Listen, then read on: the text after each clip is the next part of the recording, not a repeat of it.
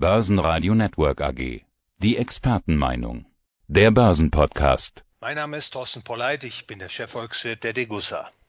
Herr Polleit, nach dem Nibelungenlied und den deutschen Heldensagen, da geht's heute weiter mit Harry Potter und einem Jugendroman, ja fast schon ein bisschen Belletristik, Der Stein der Weisen, Die Kammer des Schreckens und so weiter. Ich glaube, acht Bände sind das dann am Ende geworden.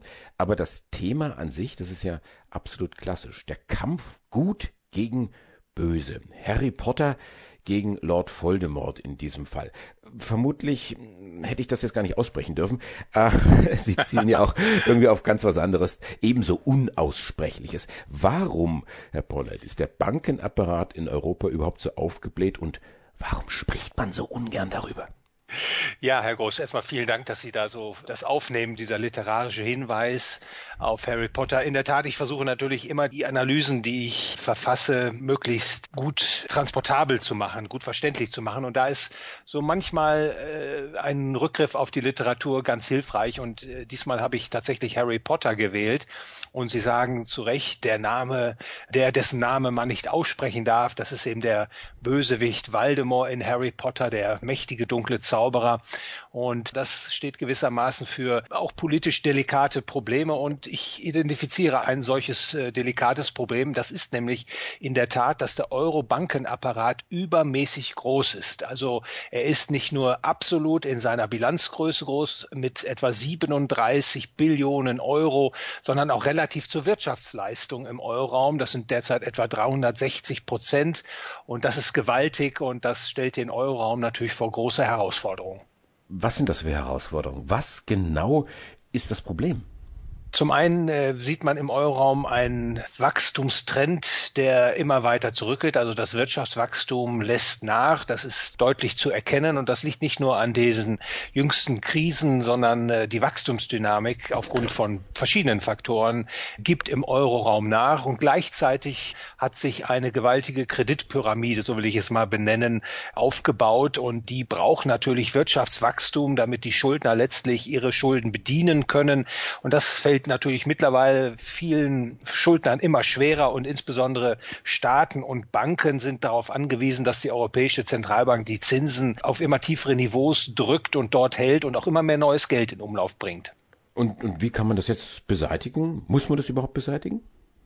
Nun, das äh, Problem, was sich jetzt stellt, ist, dass in den letzten Jahren die Kredit- und Geldmengenausweitung recht kräftig verlaufen ist und unter diesem Regime hat sich dann auch die Wirtschaftsstruktur, also die Produktions- und Beschäftigungsstruktur, soll ich sagen, herausgebildet. Und ein Abflachen der Geld- und äh, Kreditmengenausweitung würde natürlich diese Produktionsstruktur und Beschäftigungsstruktur in Probleme bringen. Und äh, damit diese Probleme nicht durchschlagen, ist die Zentralbank mittlerweile weit vorgedrungen, um die Geldmengenexpansion direkt zu beeinflussen. Und das geschieht derzeit mit äh, dem Aufkauf von Staatsanleihen im großen Stil. Die Neuverschuldung wird über die elektronische Notenpresse finanziert und der Staat oder die Staaten im Euroraum geben das Geld natürlich aus und dann erscheint das Geld auf den Konten von Privaten und natürlich auch Unternehmern und das erhöht die Geldmenge. Jüngst ist die Geldmenge im Euroraum mit mehr als sieben Prozent gewachsen und das ist natürlich eine weitaus höhere Zuwachsrate, als äh, die Wirtschaftsleistung zunimmt. Und da baut sich natürlich jetzt inflationärer Druck auf. Der Geldmengenüberhang wird immer größer. Und je stärker man diese Schrumpfungstendenz im Bankenapparat abwenden will, desto stärker muss der Staat über die Monetisierung der Staatsschulden Einfluss nehmen auf die Geldmengenausweitung im Euroraum. Und ich sehe da große Gefahren für die Inflationsentwicklung. Man sieht ja auch schon jetzt durch einzelne, ich nenne das mal Preisschocks, hat die Inflation in vielen Ländern und insgesamt im Euroraum jetzt deutlich zugelegt. Und diese Tendenz, so fürchte ich, wird sich weiter beschleunigen in den Jahren, die vor uns liegen. Aber wenn wir mal versuchen, das vielleicht positiv zu sehen, die Zentralbank, also die EZB in diesem Fall, stützt das ganze System, sie sorgt für Vertrauen und macht doch diesbezüglich ihre Sache gut. Wie Sie wissen, der Euro ist ein ungedecktes Geld und basiert auf der äh, Ausweitung der Kreditvergabe, damit die Geldmenge anschwillt. Und das ist in den letzten Jahren passiert, indem private Geschäftsbanken insbesondere äh, die Kredit- und Geldschöpfung maßgeblich beeinflusst haben. Und dahinter verbirgt sich natürlich immer noch ein äh, betriebswirtschaftliches Kalkül. Also eine Bank wird immer dann einen Kredit vergeben, wenn sie also meint, die Kreditsicherheiten sind hinreichend gut, um im Falle eines Zahlungsausfalles für Deckung sorgen zu können. Und wenn der Staat natürlich mit seiner Zentralbank stärker in den Kredit- und Geldschöpfungsprozess eingreift, dann macht er das nicht nach betriebswirtschaftlichem Kalkül, sondern nach politischen Erwägungen.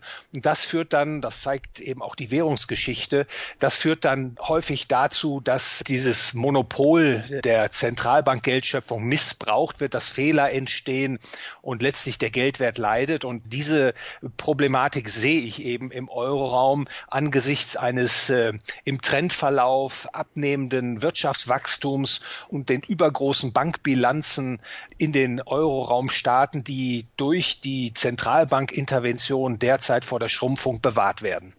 Sie schreiben ja auch, dass die Bank, die Banken immer größer werden, dass sie immer weiter wachsen. Da ist mir das Bild eingefallen von der Finanzkrise. Too big to fail.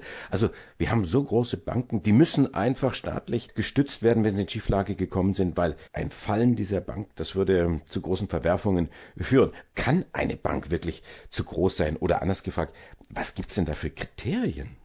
Ja, das ist eine gute Frage, welche Kriterien es dafür gibt. Äh, das ist natürlich letztlich eine politische äh, Entscheidung, die da getroffen wird.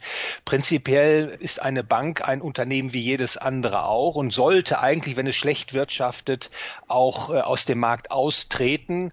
Das wird natürlich heute in der Regel durch die Zentralbankintervention und staatliche Stützungsprogramme verhindert.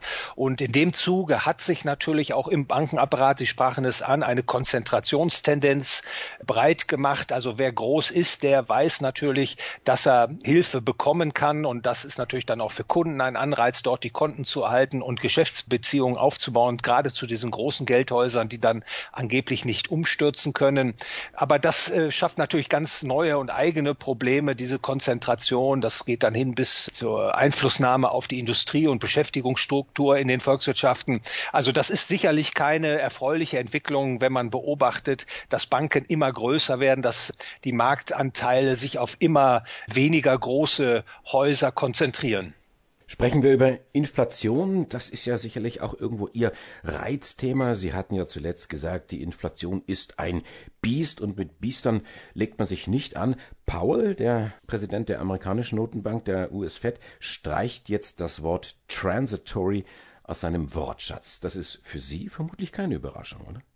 Da geht es in der Tat um die Frage, ist das Ansteigen der Inflationsraten, die jetzt in den letzten Monaten zu beobachten waren, äh, ist das jetzt vorübergehend oder ist das was Dauerhaftes? Und Sie wissen natürlich auch, dass äh, viele Ökonomen, viele Zentralbankräte, aber auch Politiker der Öffentlichkeit erklärt haben, das sei nur vorübergehend. Ich war in der Regel schon Jahre zuvor der Meinung, dass sich da ein Inflationsproblem aufbaut und dass das auch kein vorübergehendes Phänomen ist, sondern dass das äh, im Grunde der Beginn eines Regimes Regimes höherer Inflation sein wird, was uns in den nächsten Jahren erwartet. Und insofern hat mich das in der Tat nicht überrascht, dass nun auch der Chef der US-Zentralbank quasi gezwungen ist, dieses Adjektiv nicht mehr zu verwenden. Er hat das natürlich ein bisschen anders dann formuliert, also nicht annähernd so dramatisch und eindrücklich wie Sie. Aber was ist denn jetzt Ihre Schlussfolgerung? Was ist Ihr Szenario? Was wird die amerikanische Notenbank machen? Was werden auch die Europäer machen? Ich glaube nicht, dass man sich abkehren wird von dem inflationären geldpolitischen Kurs, äh, der sich jetzt in den Anfängen seiner Wirkung zeigt. In Amerika kann es sein, dass man weiter voranschreitet mit dem Rückbau der Anleihekäufe pro Monat, also die Beträge etwas reduziert. Es kann auch sein, dass in 2022 der Leitzins in Amerika leicht angehoben wird. Aber ich glaube nicht, dass der Zins äh, in realer Rechnung über die Nulllinie gehoben wird. Im Euroraum äh, sehe ich keine Veränderung der Zinspolitik im kommenden Jahr. Die Inflation wird deutlich höher sein als zwei Prozent. Sie wird da auch nicht mehr zurückkehren auf diese Rate, weder in Amerika noch hierzulande. Und äh, damit verbinde ich natürlich auch die Empfehlung an alle Anleger und Investoren, die Geldentwertung als eine der zentralen Herausforderungen für die Kapitalanlage in Betracht zu ziehen. Wie denn? Da gibt es verschiedene Möglichkeiten. Stand heute äh, gehe ich davon aus, äh, dass äh, der Aufwärtstrend an den Aktienmärkten sich fortsetzen wird, dass auch die Preise der Immobilien weiter steigen werden. Ich glaube, es ist keine gute Idee, äh, Geld, Dollar, Euro, äh, Schweizer Franken zu halten. Die werden ihre Kaufkraft tendenziell weiter einbüßen. Eine Möglichkeit weiterhin im Bereich der liquiden Mittel ist das Halten von physischem Gold und Silber. Und hier, glaube ich, äh, sind die Preise sehr attraktiv, gerade für Anleger, die einen längeren, langfristigen Horizont haben, mit einem Horizont arbeiten von etwa drei oder fünf Jahren, ist physisches Gold und Silber sicherlich eine Möglichkeit, dieser Geldentwertung zu entgehen. Mit was für Preisen rechnen Sie denn dann in dem zeitlichen Horizont, den Sie gerade genannt haben? Also ich kann mir sehr gut vorstellen, dass im nächsten Jahr die Marke von 2000 Dollar pro Feinunze genommen wird und auch noch weitere Anstiege möglich sind. Aber nochmal, ich weite den Horizont auch äh, bewusst aus, weil die Unsicherheit relativ stark ausgeprägt ist, auch gerade in den Edelmetallmärkten. Also gerade für Anleger mit einem zeitlichen Horizont von drei oder fünf Jahren, da ist, denke ich, ein Erwerb von physischem Gold und Silber nach wie vor attraktiv. Und wir werden dann sehen, ob es die Kammer des Schreckens ist, die da auf uns zukommt, oder der Stein der Weisen. Wir sprachen mit Dr. Thorsten Polleit, Chefvolkswirt der Degussa und mehr zum Thema nachzulesen im aktuellen Marktreport der Degussa. Vielen Dank, Herr Groß. Börsenradio Network AG. Die Expertenmeinung. Der Börsenpodcast.